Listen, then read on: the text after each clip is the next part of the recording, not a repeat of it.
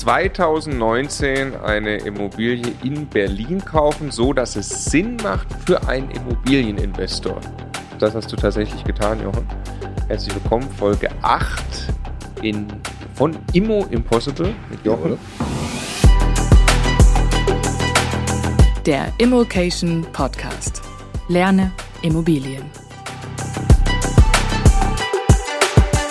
Der Stefan ist auch hier, sitzt mir gegenüber. Mein Name ist Marco und wir sprechen darüber, wie du einen Bestand aufgebaut hast an Immobilien, von dem du leben kannst in den letzten Jahren. Als Schwabe das schön gemacht hast in Süddeutschland und jetzt aber äh, dem Schwabenland untreu geworden bist. Was ist passiert? Genau. Also ich hatte eine Freundin in Berlin und ähm, Deshalb habe ich quasi im Netzwerk gestreut, ich suche für mich oder für meine Freundin eine Wohnung in Berlin und zwar in, im, im südlichen Bereich ähm, oder relativ zentral, unter anderem zum Beispiel im südlichen Bereich in Teltow ja, oder Umgebung. Äh, Kleinmachnow wäre noch möglich oder dann so äh, Charlottenburg oder sowas. Ja. Und habe quasi dezidiert im Netzwerk ein bisschen gestreut, habe gesagt, hey, wenn ihr was mitbekommt, ähm, wäre ich interessiert. Miete oder Kauf. Also Miete für die Freundin vielleicht oder Kauf für mich oder für sie, wissen wir nicht genau, aber in die Richtung habe ich das mal im Netzwerk gestreut. Ja. Es war aber sowieso für mich immer schon ein Traum, mal eine Hauptstadtwohnung zu haben, einfach als Spaßprojekt. Ja. Und ähm, ja, das war so der Einstieg. Was heißt, wenn du sagst, du streust es im Netzwerk, aus welchen Leuten besteht dein Netzwerk und wer kriegt dann eine solche Information? Ja, also ich habe generell ein sehr großes Netzwerk und ich habe das dann quasi, ich glaube, ich habe sogar nur drei, vier Leute, mit denen ich sowieso gesprochen habe, gesagt, du, ich suche da was, wenn du was mitbekommst, ja, also noch gar nicht irgendwie so ein großer Verteiler. Und relativ schnell kam dann auch äh, quasi eine Rückmeldung schon. Waren das Makler oder Immobilieninvestoren? Mm, hauptsächlich Investoren, waren aber auch Makler oder so Kontakte, die ich habe jetzt, äh, die in Berlin lebe oder was mit Berlin zu tun habe, ja. Und nur damit man es mal so, warum gibt dir ein Immobilieninvestor in Berlin, der möglicherweise ja. dort selbst investiert, warum ja. gibt er dir einen Deal weiter?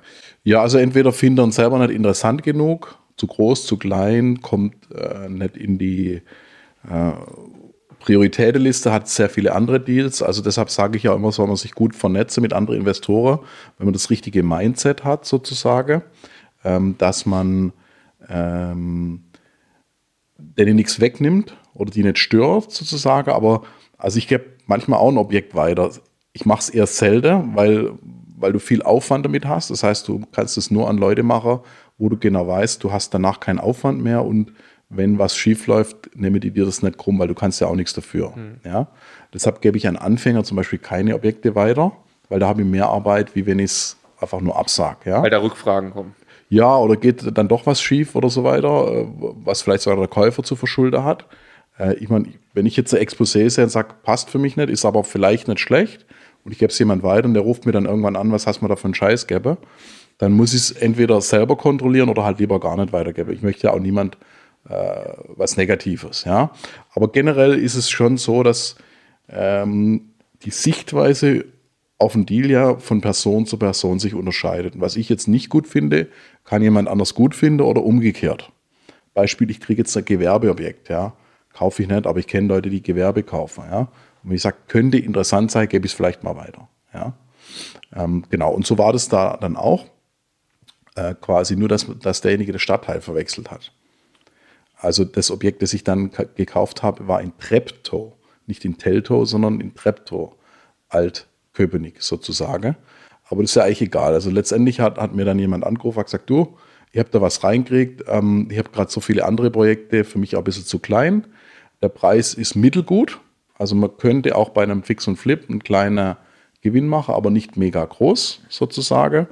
Ähm, und ähm, ja, also es ist jetzt für einen Einstieg für Berlin gut, habe ich dann relativ selber äh, gemerkt. Ich habe dann zwei, drei Leute aus meinem Netzwerk gefragt, was sie von dem Objekt halten.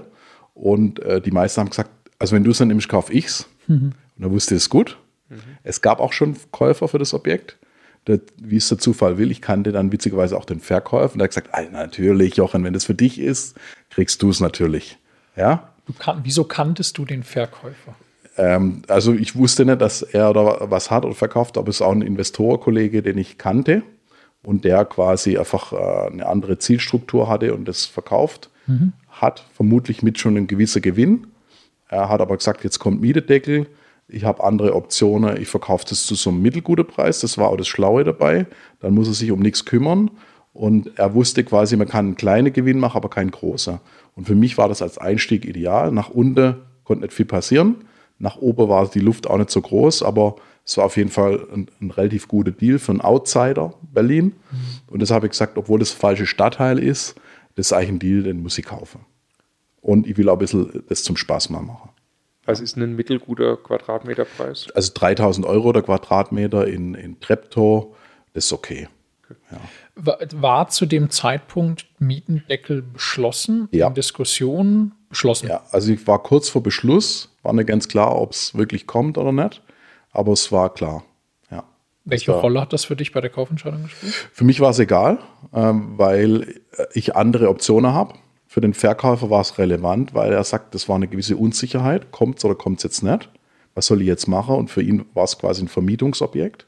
Für mich war es ein Spaßobjekt und entweder Fix und Flip oder möblierte Vermietung oder Eigennutzung. Und, und bei den Optionen, zumindest bei zwei davon, ist Mietendeckel nicht relevant. Bei Eigennutzung nicht und beim Flippen? Verkauf auch nicht leer. Ja. An Eigennutzer. Genau. Okay. Und bei möblierter Vermietung kann man darüber diskutieren, ob es äh, gilt oder nicht. Mhm. Und genauso bei WG-Vermietung. Also es gibt Aussage, die sagen, es gilt nicht. Das war damals auch noch nicht ganz klar. Ja, klar. Aber ich habe gesagt, ich habe mehrere Strategien und mein Hauptziel war ja eigentlich Eigennutzung. Und der Preis war gut, deshalb habe ich gesagt, ich kaufe das, ich werde es zumindest nicht wieder mit Verlust verkaufen. Ja, und generell ist der Stadtteil Treptow angrenzend sozusagen an äh, ich glaube, Kreuzberg und Friedrichshain. Und die sind so bei 4.500 Quadratmeter. Sind Kieze, die nach oben gegangen sind. Und es ist 700 Meter weg von mir. Club der Visionäre zum Beispiel, die Party Area, war 700 Meter von mir weg, nur von der anderen Seite. Das Allianz Hochhaus 500 Meter. Ähm, und deshalb war mir klar, das dehnt sich quasi weiter aus und ist auch in der Schneise für den neuen Flughafen, da wo jetzt Tesla hinkommt und so weiter. Das heißt, es ist einfach die richtige Ecke der Stadt, die über die Zeit, die Preise werden dort weiter steigen. Kurzer Hinweis in eigener Sache. Der Jochen ist ja Coach bei uns und zwar Coach in der Vocation Masterclass. Das freut mich besonders. Zum einen, weil er auch Schwabe ist, so wie ich, und zum anderen, weil er eben eine ja, ganz beeindruckende Immobiliengeschichte hingelegt hat mit seinen ähm, Immobilien in Süddeutschland und er verkörpert ja förmlich, dass er eben kann und nicht muss. So, und was ist jetzt die Immocation Masterclass, Stefan? das Herzstück von Immocation, unser sechs Monate langes Ausbildungsprogramm zum Immobilieninvestor für Einsteiger, die die erste Immobilie kaufen wollen, zum Beispiel eine kleine Wohnung als Altersvorsorge, aber auch für fortgeschrittene Investoren, die einfach ihr nächstes Level erreichen wollen. Und in diesem Programm gibt's neben jeder Menge Wissen eben auch wirkliche, echte, praktische Unterstützung bei der Umsetzung. Genauso ist die Masterclass aufgebaut und dafür gibt's ein Team von 25 Coaches und der Jochen ist eben einer der Profi-Investoren in diesem Coaching-Team, die also ganz aktiv dich als Teilnehmer unterstützen auf deinem Weg. Wenn dich das interessiert, dann bitte ganz dick im Kalender markieren. Samstag, der 14.11. Mehr Informationen gibt's auf immocation.de slash masterclass. An diesem Tag öffnet die Bewerbungsphase für die begehrten Plätze der Immocation Masterclass 2021. Da habe ich ja letzten Sommer gewohnt, quasi, also da in Friedrichshain, genau 500 Meter in die andere Richtung. Genau. Und das ist äh, genau. super geil da, ja. Genau. Und ähm, ich habe sonst in Berlin dann immer Airbnb-Wohnungen gemietet für mich selber. Auch hauptsächlich in Friedrichshain, das heißt, ich kannte die Lage auch grob. Ja. ja? ja. Und die Lage war jetzt noch nicht richtig geil, aber im Komma sozusagen. Mhm. mhm. Ja. Wie viel Zimmer? Zwei Zimmer. 59 Quadratmeter. Okay, gekauft mit dem Vorhaben, du lässt die quasi leer stehen und nutzt sie für dich selbst. Genau. Also ich renoviere die ähm, mhm. und ähm, möbliere sie und dann schlafe ich eine Nacht drüber und dann entscheide ich, ob mir es gefällt mhm. und ich es behalte oder ob mir es nicht gefällt und ich verkaufe es wieder. Schläfst du Nacht dort drin? Genau. Okay. okay. Genau. Jetzt bin ich gespannt. Genau. Ja, also es war ein schönes Projekt, weil wir haben das dann äh, renoviert und auch möbliert. Und meine, sozusagen mein Power-Team, also meine Handwerker und vor allem mein Freund, der Möblierer, Ich fand das richtig cool, weil ich habe dann gesagt, hier komm, ich habe ein neues Objekt in Berlin, gehst mal zwei, drei Wochen nach Berlin, möblierst mal und kannst dann dort wohnen so lange. Ja? Fand er cool. Ja? Ist ja mal was Neues sozusagen. Und ich habe auch gesagt, wenn es richtig geil machst, darfst du eine Woche im Jahr kostenlos nutzen, so als Hauptstadt, Zweitwohnung. Ja? Und ähm, habe dann gewisse Vorgaben gemacht für die Möblierung. Habe gesagt, hey, das müssen wir jetzt ein bisschen geiler machen wie in Heilbronn, ein bisschen anders. Das soll eine Hauptstadtwohnung werden.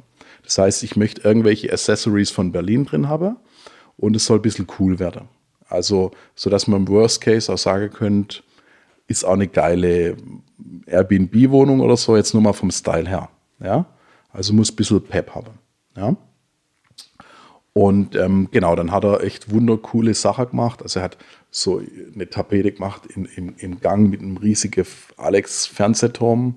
Ähm, dann im Wohnzimmer hat er so ein paar farbige Bilder reingemacht. Dann im Schlafzimmer waren so ein paar Aktfotografien. Also hat schon was gehabt, so ein bisschen.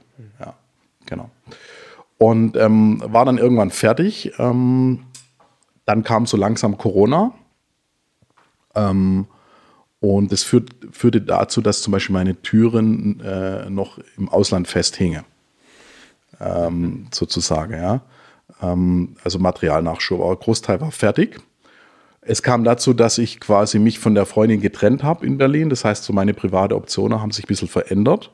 Wobei ich bemerkt habe, dass quasi eine Hauptstadtwohnung super fürs Marketing ist. Mhm. Ich habe das auch mal gepostet und ich habe ganz viele coole Anfragen und Einladungen bekommen, wenn die Leute jetzt wussten, ey, ich habe eine Wohnung in Berlin oder wohne da zeitweise da. Weil Berlin ist einfach auch, da zentralisiert sich mittlerweile vieles, ja, was auch Immobilienwirtschaft angeht. Ja. Und ähm, genau, und dann äh, kam jetzt Corona, dann habe ich quasi überlegt, hey, jetzt kann ich eigentlich gar nicht drin übernachten. Eigentlich habe ich jetzt auch gar nicht so die, äh, ich sage mal jetzt, den Hang nach, im Moment nach Berlin zu fahren dann in, in der Corona-Krise. Und dann habe ich gesagt, ja, also eigentlich ist jetzt fertig, bis auf die Türen. Möbliert vermiete im Moment wahrscheinlich auch schwieriger. Eigennutzung habe ich gesagt, wir probieren einfach mal einen Verkauf. Dann habe ich eben einen anderen Freund von mir angerufen und gesagt, Mensch, so und so, das wäre mein Preis. Glaubst du, du kannst das für das Ding verkaufen für den Preis? Sagte, ja, glaubt das schon. Ja. Und ähm, ja, dann haben wir es online gestellt und gab schon drei quasi Kauf, interessante Kaufzusage nach zwei oder vier Tagen. Wie viel Marge? Also nach allen Kosten? Also das Objekt hat mich nach alle Kosten so 220.000 Euro gekostet und wir haben es für 259.000 annonciert. Und so wird es wahrscheinlich auch ausgehen. 30, 40.000. 30, 40.000. Ja. Ist okay. Ist nicht mega gut, aber ist okay. Mhm. Jetzt dann hast du quasi 30, 40.000 EK generiert. Richtig. Damit auch. Ja. Wenn es, also ist noch nicht safe, ist jetzt quasi, der Notarvertrag wird in Kürze geschlossen, aber wir haben eine Zusage, deshalb gehe ich davon aus, dass. Aber ich kann jetzt nicht sagen, ich habe es schon generiert. Okay. Safe ist immer erst, wenn ja. auf dem Konto. hau, mal ganz Hausnummer, wie viel Zeitaufwand von dir persönlich ist da reingeflossen, bis du diese 40.000 Euro verdient hast? Vielleicht äh, 10, 12 Stunden. In Summe 10, 12 Stunden. Also, ich habe halt entschieden, mir das ein bisschen angeschaut, hm. habe immer einen Grund gehabt, nach Berlin zu fahren, habe riesige Freude gehabt, das mir anzuschauen, das mit einzurichten, aber eigentlich musste ich nur Entscheidungen treffen. 3000 Euro Stundenlohn. Ne? Also so viel, das ist. Und mega Spaß gehabt. Mhm. Wieder, du hast ein T-Shirt an, da steht hinten Long Game drauf. Ne? Ein Long Game bei, ach, bei, bei Immobilien ist eben auch, hinten raus macht man mal eben solche Dinge nebenbei, wie du da gerade beschrieben hast. Und eigentlich war ja der Plan, ey, schwarze Null ist schon gut. Ist ja eigentlich ein privates Objekt zum Spaß. Ja. Klar, ich habe es in GmbH gekauft. Hätte ich selber genutzt, hätte ich auch Miete an die GmbH zahlen müssen, ja. langfristig, ja. Mhm. Aber ich wollte mir die Option offen halten und mhm. ich hatte einen richtigen Spaß und meine Angst vom Berliner Markt ist jetzt geringer. Weil als Outside, ich kenne ja den Markt nicht, quasi war das einfach ein guter Einstieg, bei dem nicht viel passieren Fuß kann. reingesteckt. Genau. Ja, geil. Ja, genau. Und meine Idee ist jetzt sozusagen, ich mache das gleiche wieder im Herbst, nur etwas zentraler. Quasi, weil ich würde gern noch zentraler wohnen und mache wieder genau das Gleiche. In Berlin? Ja. Also hast Blut geleckt, du findest die Stadt genau. interessant. Genau. Wenn ich irgendwas finde, wo nach unten abgesichert ist, es ja. muss nicht mega nach oben sein, meine Anforderungen sind da geringer, wie jetzt in Heilbronn oder in Stuttgart. aber ich möchte eigentlich das gleiche nochmal machen, auch wieder mit der Idee zu behalten. Wenn nicht, mache ich wieder einen schönen Flip draus. Und quasi übernächstes Schritt wäre das gleiche noch Mallorca und Ibiza. Baust du ja dann quasi auch ein bisschen Track Record nochmal anders auf, ne? Du bist dann auch ein Immobilieninvestor, der in Berlin flippt, Genau. der auf Mallorca flippt und das ist Genau. natürlich nochmal. Für, ich muss ja dort keine große Stückzahler machen Ja. und auch keine Mega-Rendite erwirtschaften. Und das ist für mich ein bisschen Spaß, der quasi mir bezahlt wird sozusagen. Und das, das was für mich eben auch Zeitmillionär-Mindset ausmacht und ähm, auch Lifestyle und Immobilieninvestments. Und man sieht ja am Ende wird es quasi wird was Gutes draus. Und das ergänzt sich sozusagen. Das ist für mich quasi kein Job mehr sozusagen. Ja. Ähm, und ähm, ähm, genau. Ich wollte nochmal zurückkommen, du hast jetzt gerade gesagt, du hast damit ein bisschen Eigenkapital generiert, das ist jetzt mehr bezogen auf die gesamte Serie ähm, Ja. und, und deinen Bestandsaufbau. Ja. Was ist deine Strategie mit dem Eigenkapital? Ah, Entschuldigung, das wollte ich kurz noch sagen. Also ich hätte mit dem Objekt aus 6% im Bestand erwirtschaften können in Berlin. Ja, Und das war für mich okay. Genau, also entweder möbliert oder WG-Vermietung. Ich sage so 450 Euro pro Zimmer, sind 900, da bin ich so bei runde 6%. Das ist für Berlin nicht schlecht. Ja. ja. Okay, genau. Also meine Frage ist, man fragt sich ja, wenn man dann permanent Immobilien kauft, gibt es zwei Engpässe, wo kommen die Objekte her? Darüber haben wir ausführlich gesprochen. Oder es gibt drei, wo kommen die Handwerker her? Darüber haben wir auch Ja. gesprochen. Zeit. Zeit, darüber haben wir ausführlichst gesprochen. Ähm, wo, also das ist dann jetzt schon der vierte, wo kommt das Eigenkapital her? Also wie machst du das, dass du immer wieder für die nächsten Ja. Objekte Eigenkapital zur Verfügung hast? Also was ich da vielleicht noch einfach ähm, zusätzlich erwähnen möchte, was mir das Objekt ermöglicht hat, ist mein Netzwerk. Das, was ich jetzt immer sage, quasi einfach Networking im positiven Sinne mit Zeitmillionär-Mindset und Mehrwert stifte. Ähm, und das wird mir das wieder irgendwann ermöglichen. Ja? Also die Personen werden sich jetzt alle wiedererkennen. Ich nenne keine Namen, ja. Ähm, aber ich habe auch dem Investor, der mir das Objekt verschafft hat, freiwillig eine Provision von 2.500 bezahlt. Das braucht er nicht, das will er nicht und er hätte es auch so gemacht. Aber wenn der das nächste Mal sowas auf dem Tisch hat, wo wieder zu klein ist für ihn, dann denkt er, oh, der Jochen ist super, nett. Und er hat mir noch einfach 2.500 auf den Tisch gelegt, natürlich mit Rechnung. Äh, Und das ist aber das, wo ich sage, du musst dann auch weiterdenken. Ja. Genau. Eigenkapital brauchte ich für dieses Objekt ähm, keines. Weil du es voll finanziert hast. Genau. Okay. Ähm, Der Investor wiederum, deshalb habe ich ihm sehr gern die Provision gegeben, hat mir noch einen interessanten Bankkontakt vermittelt, der aufgrund meinem Track Record das Objekt voll finanziert hat. Okay, und generell, also auch davor, in den Jahren davor, wie hast du das gemacht? Wenn der Dealflow mal stimmt, geht er mir irgendwann das Geld aus, egal wie viel man hat. Also hätte jetzt ich das Objekt nicht im Berliner Umfeld finanzieren können, ich habe ja immer einen Plan B, Entschuldigung, ich dann, meine die Jahre davor. Ich Genau. Meine, ich meine nicht Berlin, sondern nicht, Nicht das Objekt. genau. das Objekt, sondern egal, Jahre aber davor. generell hätte ich es dann meine Linie gekauft. Ja, aber aber du musst. Okay, aber trotzdem musst du ja mit, also ich rede jetzt über Ja. deinen Gesamtbestand, du hast Ja. einige Immobilien Ja. gekauft in den letzten Jahren. Wenn du dieses Vorhaben startest mit nur 10.000 Euro, Ja. dann wage ich die Prognose, du kaufst vielleicht maximal zwei oder drei Wohnungen, Ja. wenn überhaupt, Ja. und dann ist Schluss. Okay, verstanden die Frage, ja. Wie kommst, wie bist du da rausgekommen, so, dass die Situation heute eine andere ist? Ne? Genau. Also die Hauptlösung ist quasi ähm, Mehrwert schaffen. Durch Optimierung quasi. Wenn du ein Objekt kaufst, leicht unter Markt, renovierst es und äh, tust es vielleicht zu einer besseren Miete neu vermieten, machst noch Fenster, Heizung und so weiter, dann steigt der Wert des Objektes auf dem Papier deutlich. Ja? Dann kannst du es entweder nachbeleihen, sozusagen, aber dein Track Record, also deine, deine dein Wert sozusagen in die Bücher verbessert sich. Und zusätzlich hast du ja pro Objekt in der Regel positive Cashflow, was deine Position der Finanzierungsfähigkeit für die Bank äh, verbessert. Und der dritte Punkt ist ja ab und zu mal ein Fix und Flip, einfach um dein Eigenkapital aufzubessern sozusagen. Ja. Wenn du halt jetzt sagst, du kaufst zehn Objekte für den Bestand, dann tust du vielleicht ein oder zwei Kauf und Verkaufe, machst damit vielleicht 30 oder 40.000 Eigenkapital minus Steuern, dann verbesserst du auch deine Position. Ja?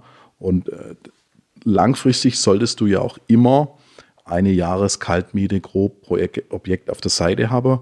Und ich sage so vielleicht nach zwei Jahren. Im schnellen Wachstum schaffst du das nicht. Und dir muss klar sein, dass es ein Übergang dann ein höheres Risiko ist. Das ist dann etwas härter am Wind gesägelt. Und wenn du jetzt beispielsweise im Jahr 20 Objekte kaufst, finanzierst die voll und wachst weiter und dir kommt jetzt sowas wie Corona, dann hast du ein echtes Problem. Mhm. Ja, das muss man wissen. Entweder gehst du das Risiko ein oder du löst es anders oder leist dir Kapital zum Beispiel von private Geldgeber oder machst mehr Fix und Flip. Warum ähm, Mit 10.000 Euro würde ich nicht empfehlen, 10 Objekte zu kaufen, auch wenn das geht. Ja. Ja, das also wenn, sind wir uns 100% wenn einig. jemand nur 10.000 hat, würde ich mir sagen, mach ein, zwei, drei Wohnungen für den Bestand, aber tu ein, zwei wieder verkaufe und mach das einfach immer wieder. Ja. Mhm. Es sei denn, du hast so super geile Cashflows. Beispiel, du kaufst eine Wohnung für 30.000 bis 60.000 und hast 200 bis 500 Cashflow pro Wohnung.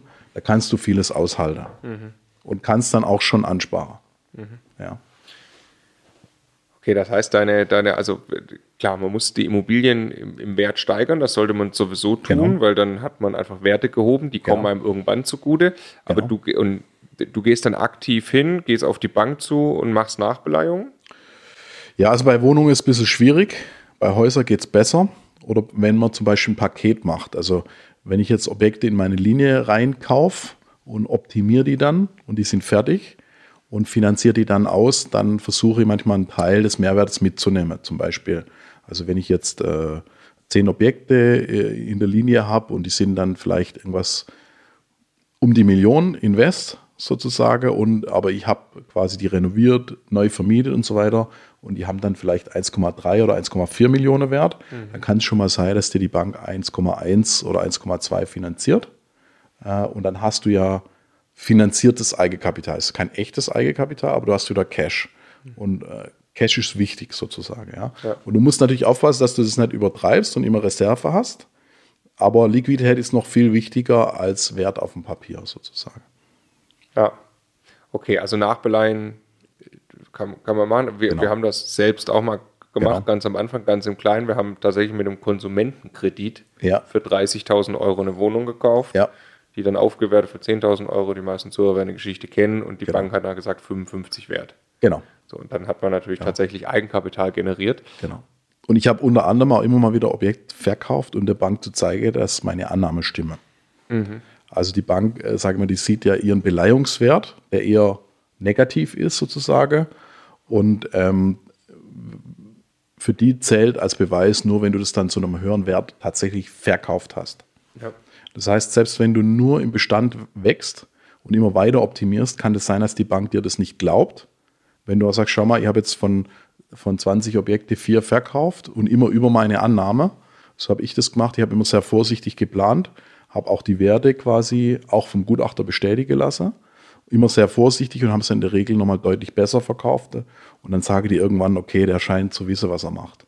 Ja. Also die Bank hat das mit 60.000 Euro den, oder mit, mit 100.000 ja. in den Büchern. Du sagst, ja. das Teil ist mittlerweile 140 wert. Genau. Ich habe sogar ein Gutachten, schaut mal bitte.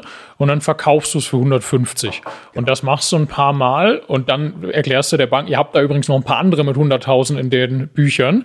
Die genau. sind übrigens auch alle 140 wert. Jetzt muss ich es jetzt sechsmal machen oder reichen die viermal? Ne? Genau.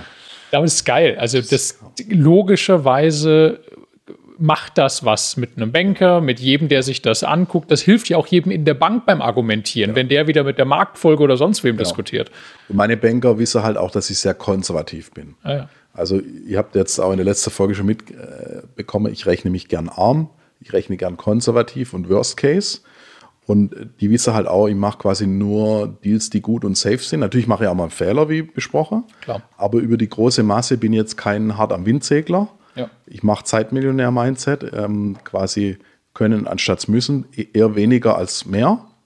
Und, und, und die Kombi ist einfach für die Banker gut. Ja? Also zu mir hat auch ein Banker gesagt, quasi, äh, wenn es jetzt mal kracht, wissen sie, dass mich am, ganz am Ende erst erwischt. Weil ich halt nicht versuche, einfach die größte und schnellste Wachstum hinzulegen, sondern ich mache Immobilie, dass es mich freier macht. Und deshalb haben meine ganzen Objekte einen entsprechenden Puffer. Und ich habe immer mehrere Optionen. Also ich habe pro Objekt immer sechs, sieben Ideen, dass wenn zwei, drei nicht klappen, dann kann ich eine andere machen, sozusagen. Ja. ja.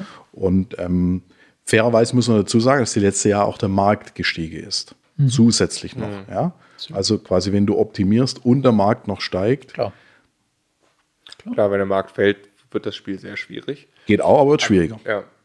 Aber äh, also das finde ich sehr eindrucksvoll, weil du, da, außer, du, du, du wächst aber jetzt nicht übertrieben, sondern mit einem Sicherheitspuffer. Ja. Aber für viele Einsteiger unglaublich, was du an Dealflow hast, an Ja. Objekten kaufst. Ne? Also das ist schon auch krasses Wachstum und dass man das aber solide hinkriegt, dafür äh, immer das Eigenkapital haben.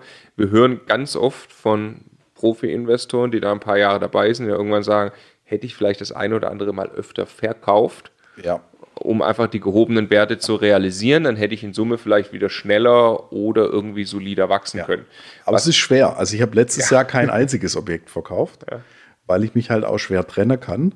Und äh, mein Steuerberater sagt auch, ey, du hast hier so einen super Cashflow, warum sollst du das Objekt jetzt verkaufen? Dann wart halt einfach, dann mach einfach gar nichts.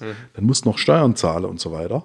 Und ähm, ja, Das ist ja verkaufen, vor allem gerade auch wenn man dann, wenn man mal angefangen, wenn man dann einen Dealflow hat, wenn dann der Bestand wächst, dann ist das ja, das ist ja auch kostbar noch, dass man gute Deals bekommt, mit denen man happy ist. So. Steckt ja auch Zeit und Arbeit drin. Und bis jetzt war es ja auch so, dass quasi, äh, wenn du einfach nicht verkauft hättest, es jedes Jahr 10% mehr wert wird. Ja. Also äh, warum sollst du eigentlich verkaufen für 15, 20% Marge? Ja? Ich habe ganz früher mal einen sehr großen Immobilieninvestor ähm, beraten, wo ich selbst noch nicht investiert habe. Und der war also eigentlich Immobilienhändler. Also der hat fast nur Fix und Flip in sehr großem Stil gemacht. Und ich war halt zuständig, ihm neue Banken zu besorgen, weil er stark gewachsen ist, sehr profitabel. Und, ähm, und irgendwann habe ich zu dem gesagt, ja, Sie, also Sie verdienen im Schnitt 15 Prozent am Objekt. Ja, klar, Sie machen eine Million oder zwei Gewinn, aber was, schauen Sie mal, was Sie dafür drehen müssen. Und äh, Sie haben eine Mietrendite von 5, 6 Prozent. Und im Moment ähm, steigt der Markt jedes Jahr um 10 Prozent. Sie verdienen, wenn Sie gar nichts machen, genau das Gleiche. Äh, okay, stimmt eigentlich, ja. Äh, aber er hat es dann doch weiter betrieben, das Geschäft, weil er eben so in dem Tunnel war und natürlich die coole Objekte, äh, die richtig coole privat gekauft hat, zusätzlich und einfach behalten hat. Aber letztendlich, wenn du es überlegst, der macht mit der Mietrendite dem Markt im Schnitt im Jahr 15 Prozent und dafür beschäftigt er 50 Leute. Wenn er einfach gar nichts macht, nur noch verwaltet, das Gleiche. Das ist, ist äh, wirklich geil. Also dieses, was ist der Grenznutzen von meinem Grenzeinsatz an Zeit? Ne? Genau. Das ist, das muss man sich eigentlich echt immer wieder stellen, die Frage. Ich meine, da liegt, da liegt natürlich äh, ja, die These dahinter, Markt, Markt wächst weiter. Ne? Wenn ich sage, ich will Nee. aber jetzt das Geld verdienen, ich will es auf dem Konto sehen, ist halt was anderes wie, ich glaube, der Markt wächst noch mal ein Jahr weiter. Es geht mir nicht, nee, es geht mir nicht um, ganz konkret darum, es geht mir wirklich, also das ist, ich habe es vorhin schon gesagt, ich nehme das wirklich nochmal wieder mit, das immer wieder zu hinterfragen, Genau. wofür stecke ich hier gerade wie viel Zeit rein? Das ist das Entscheidende, ja. Genau. Viele sehen das gar nicht, die sind halt einfach im Tunnel. Ja, ja, genau. Ja, ja, ja. Das ist auch Also- sehr leicht. ja. Und äh, also ich möchte nochmal sagen, wer aus dem Tunnel raus will, das Buch von dir, Jochen, Zeitmillionär, gibt's auf Amazon, gibt's als Hörbuch. Also ist wirklich eine echte persönliche Empfehlung von uns beiden. Wir beide kämpfen jeden Tag gegen dieses Thema an, wo ist unsere Zeit gut investiert und wann kriegen wir endlich auch wieder mal ein bisschen Zeit raus aus der ganzen Geschichte hier. Ähm, aber das ist ein anderes Thema. Ähm, Ich habe relativ viel Eigenkapital an Zeit. ja, Gefühl. Ja, äh, was, ich, was ich gerade noch sagen wollte, äh, um den Bogen nochmal wieder zu spannen, wenn man jetzt das mit Nachbeleihen und, Ja. und Fix and Flip, sagen wir mal, also und ab, einfach ab und zu wieder verkaufen. Ich nenne es jetzt Ja. gar nicht mal Fix and Flip, sondern ich nenne, ich mache einen Bestandsaufbau, Ja. äh, dann kriege ich das hin, dass ich irgendwie nachbeleihe und ich verkaufe ab und zu was, dann springt der Engpass ja eigentlich wieder rüber zu Dealflow. Also dann muss Richtig. ich da, solange ich das dann wieder gelöst habe, also jeder, der es löst, gute Objekte anzukaufen, kriegt auch Eigenkapital gelöst. Ja, also das, der Engpass ist eher Dealflow und dann springt er rüber zu Handwerkerflow. Ja. Also die letzten Jahre war quasi Finanzierung nicht der Engpass. Und das kann sich jetzt vielleicht ein bisschen drehen, mal übergangsweise. Das sagt, du kriegst wieder ein bisschen mehr Deals, ein bisschen besser Handwerker, aber du musst vielleicht 10, 20, 30 Prozent Eigenkapital für die Deals bringen. Dann ist das ein bisschen der Engpass. Aber ich sage, schau immer aufs Loch. Die meiste schau auf der Engpass. Also die meiste schau immer, ich kriege zu wenig Deals ähm, oder zu wenig Handwerker. Und jetzt werde die meiste dann auf das Thema Finanzierung schauen. Ich sage immer, schau auf die andere Seite. Ich habe halt gesagt, okay, ähm, ich kriege vielleicht zu wenig Deals, Handwerker auch ein bisschen schwierig, aber ich kriege super Finanzierungen. Und ich konzentriere mich auf die Finanzierung. Und jetzt, wo Finanzierung ein bisschen enger wird, konzentriere ich mich auf die Deals und auf die Handwerker. Also immer auf die andere Seite schaue, wie der Engpass. Oder der Engpass lösen. Das ist die andere Variante. Mhm. Wenn du eine ne Lösung für den Engpass hast, dann machst du auch sehr gute Deals. Ja. Was ich äh, vom Gefühl her, du ja schon relativ gut auch deinen Engpass ja. im Griff hast mit Dealflow. Ja. Äh, das ja. ne, passt da. Wunderbar, das war Folge 8 von Immo Impossible mit Jochen. Wir freuen uns auf äh, die nächste Folge, das Staffelfinale. Endlich reden wir auch über ein Mehrfamilienhaus.